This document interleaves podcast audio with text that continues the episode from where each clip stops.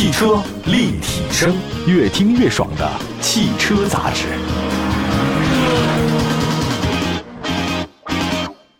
各位大家好，欢迎大家关注本期的汽车立体声啊！我们的节目呢，全国很多地方都能听得到，线上线下都有。也欢迎大家呢关注我们的官方微信、微博平台啊，汽车立体声能找到我们。好，今天呢跟大家说说八月份的这个销量的事情啊。乘联会也发了一个零售端的销售数据。那八月份的话呢，国内狭义乘用车市场的销量呢是一百四十五点一万辆，这个不管是同比啊还是环比啊，都是下降的比较多。因为同比下降更多，环比下降还稍微少点。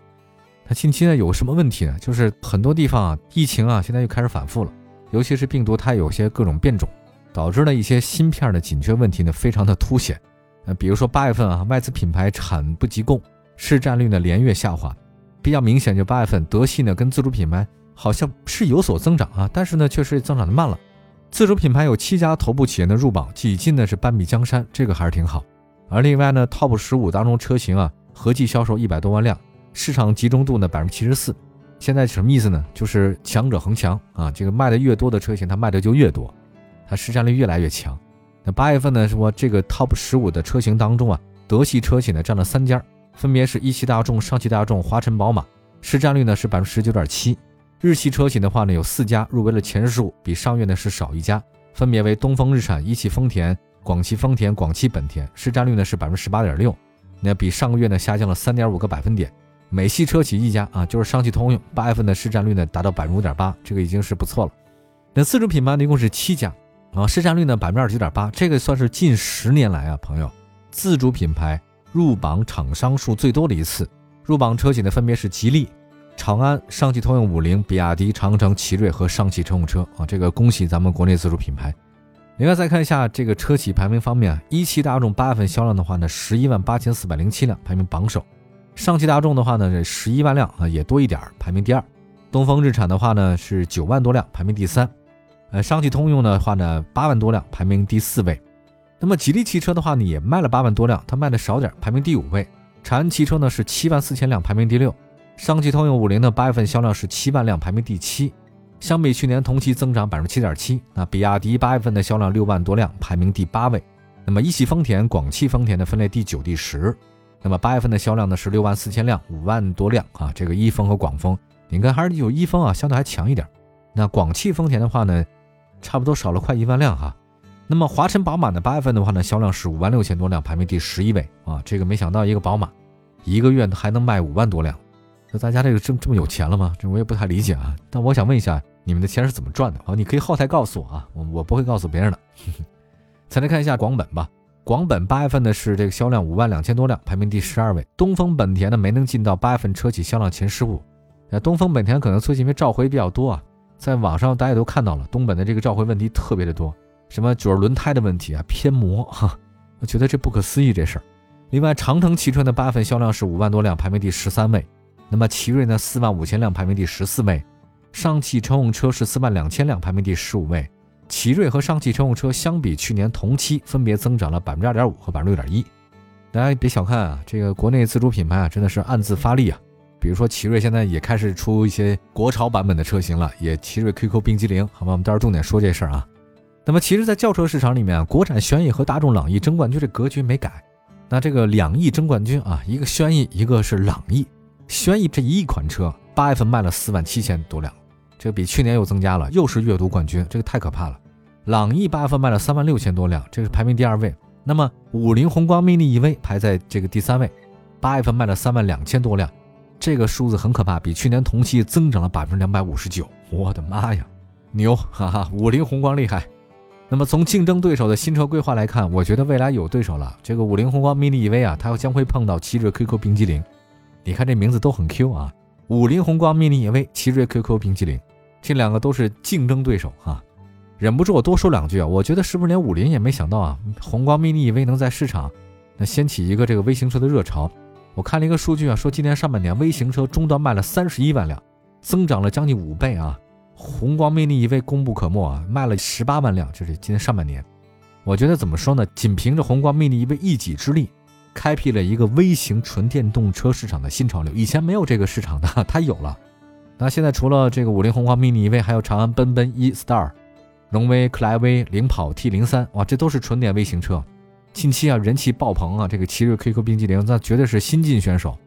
因为新车呢预计到十月份才上市啊，所以目前价格不透明啊。我觉得听说盲定七个小时破万哈，这个奇瑞 QQ 冰激凌，我看过那个车那样子啊，还是挺 Q 的，确确实实还是挺有点像 mini EV 那个那种风格的，所以这两个一定是针尖对麦芒。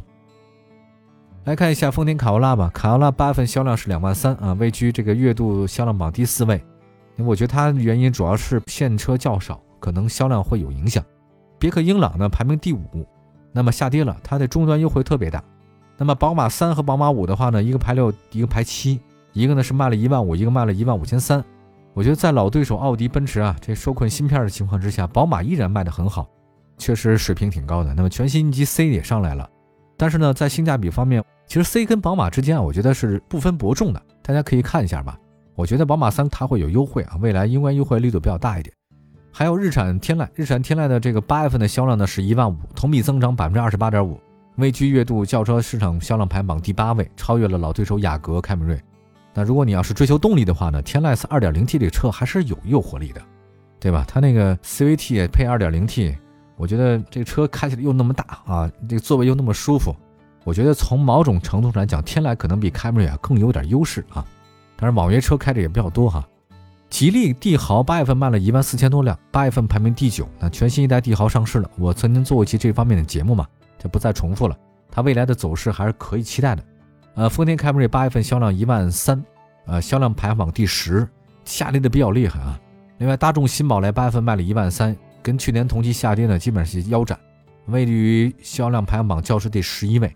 但你这事儿很有意思，你宝来跟朗逸不是同平台的吗？好吧，你看同平台，朗逸卖好几万辆，三万多辆吧，你宝来才一万多辆，差别很大呀。我觉得这可能是因为外观的问题，因为车本身没问题啊，外观设计这个让我很心痛啊。因为我是个老宝来的这个车主，所以我开了得有十好几年了，哎，对我二手车是有影响的。尽管十几年其实影响也不是很大了。雷凌卖了一万三千多辆，相比去年下跌了百分之三十多嘛，排名第十二位。呃，雷凌跟卡罗拉也有差距，销量上看，但是投诉量方面的话，它比卡罗拉高。好，关于这个问题为什么会这么诡异哈，大家可以呃复听我之前那期节目，重点说了这事儿。再来看轿车的速腾，八月份卖了一万三千多辆，相比去年也是这个下跌了百分之五十四，呃，排名第十三位。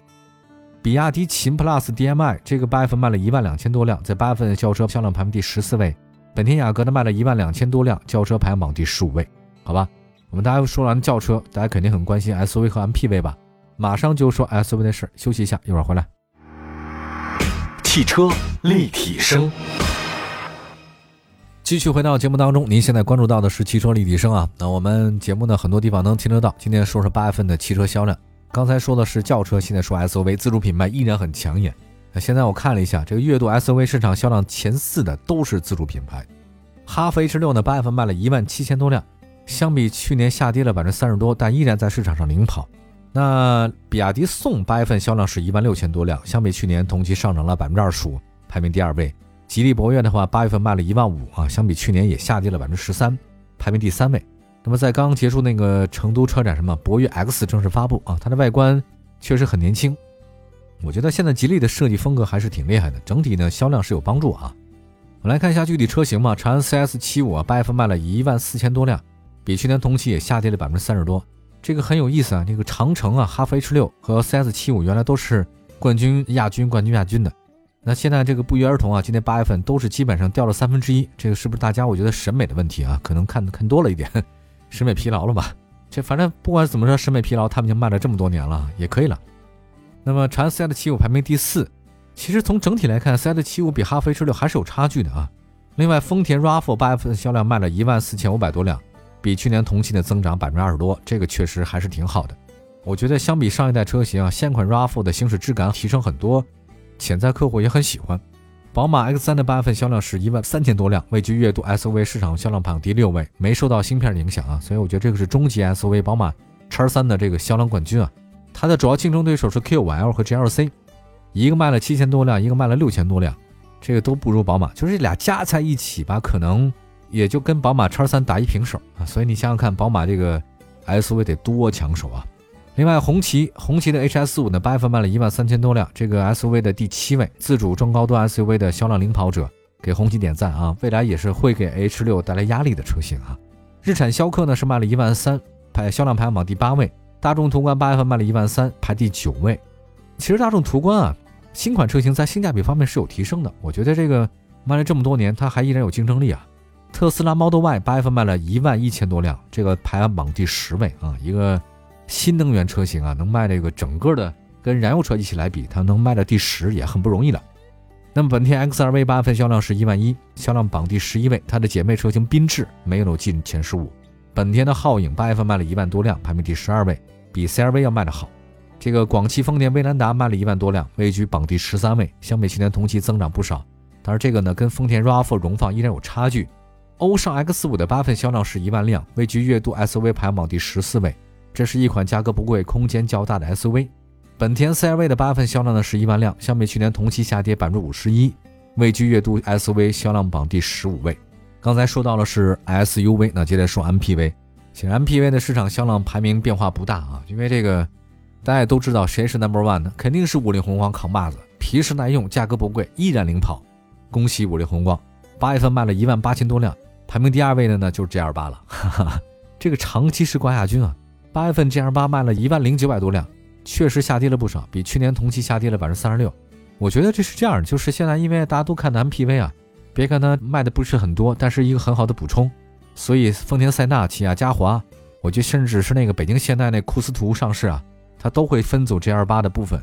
所以别克 G L 八呢，反正是有压力的。哎，也是看了那么多年了啊，能不能换个点车啊？别老 G L 八了。传祺 M 八呢，八月份销量呢是四千多辆。比去年同期增长了很多啊，排行榜第三位。因为传祺 M 八这个我也做过，舒适性很好，性价比很高，诱惑力不小。那奥德赛呢卖了四千多辆，这个是第四位。五菱凯捷八月份卖了四千零八十八辆，第五位，销量很平稳。本田艾力绅的话呢，八月份三千多辆，第六位。东风风行八月份第七位，还有那个传祺 M 六呢。是第八位，然后瑞风是第九位啊，因为其实我觉得瑞风跟风行应该算工具车吧，生产工具啊，这个实用性很好，价格也不贵啊。大通 G 五零卖了一千八百多辆，这个是空间很大、性价比很高的这个车型了，因为这个车特别大。